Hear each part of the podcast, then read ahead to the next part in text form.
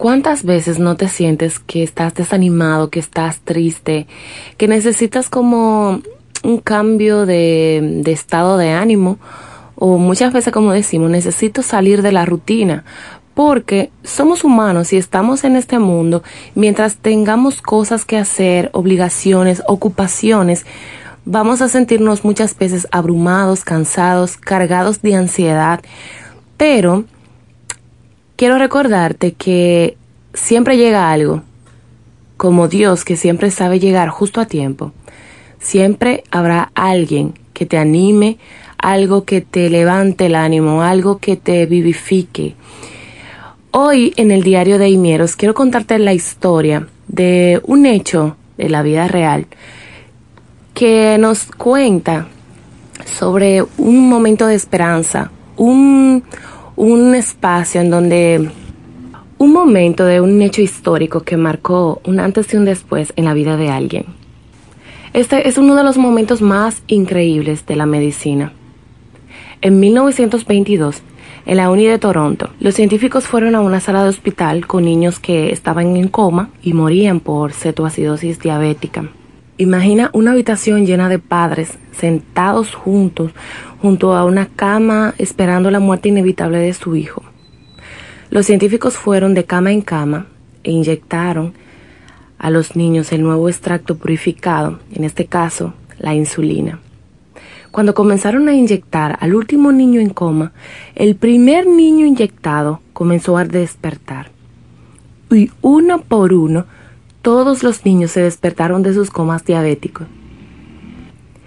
Una sala de muerte y tristeza se convirtió en un lugar de alegría y esperanza. Esto es texto gracias a Dr. Bentin y Dra. Best.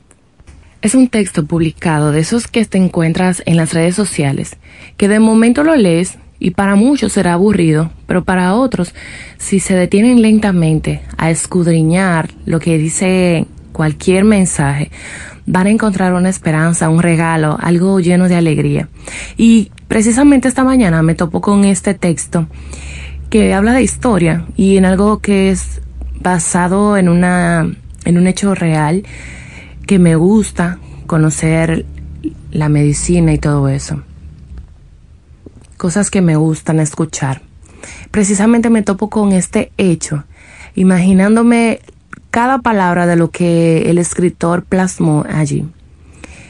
Y también me imagino el evento, en ese momento en que esos padres vivieron un momento de tensión, de tristeza, de angustia, sin esperanza.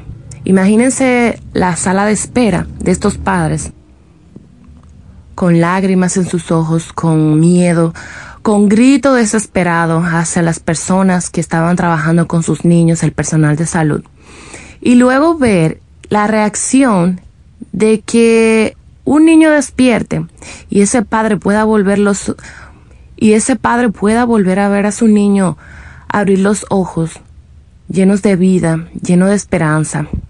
Que ese padre pueda volver a abrazar a su niño, que pueda volver a escuchar la voz de su niño. Ojalá y sea llorando. Pero imagínense ese momento ya las lágrimas se convierten en lágrimas de alegría, en un respiro, en un suspiro lleno de esperanza, lleno de calma, lleno de paz.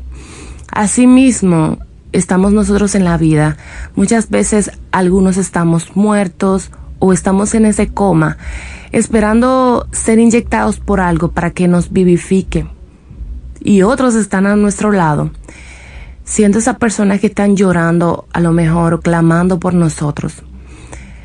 En este momento yo quisiera plasmar este texto a, a la actualidad. Que nosotros nos pongamos en ese lugar quizá de ese niño que está en coma.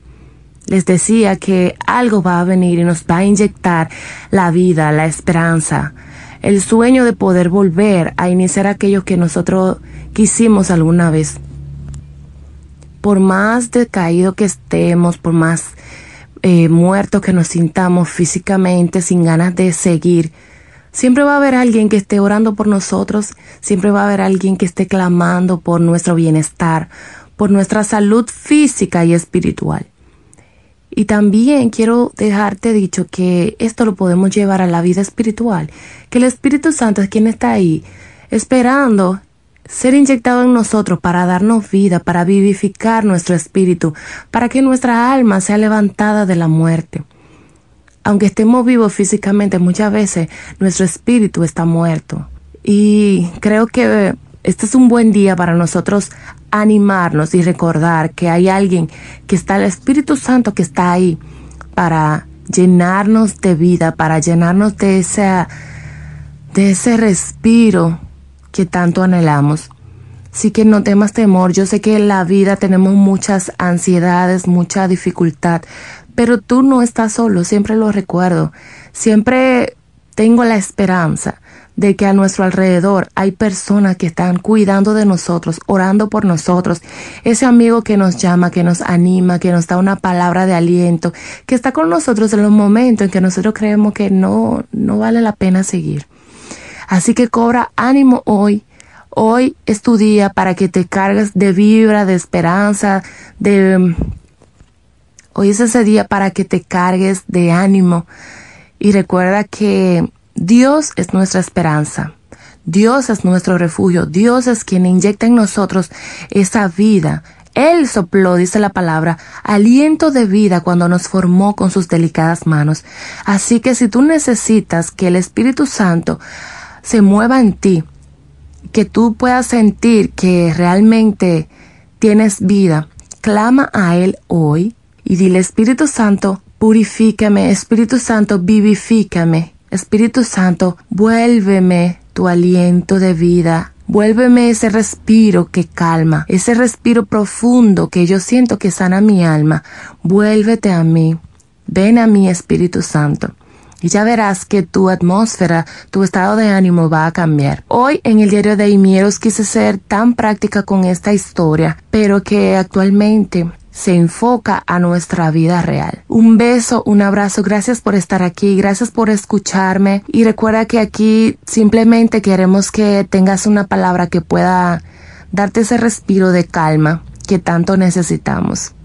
Dios te bendiga y hasta el próximo episodio. Recuerda seguirnos en nuestras redes sociales, arroba eimieros en Instagram y por allí también estaremos posteando palabritas, consejitos, reflexiones, videos que simplemente vengan cargado con la palabra de Dios y que pueda darte ese empujoncito que necesitas todos los días. Gracias por sintonizar. Nos vemos en la próxima. Bye bye.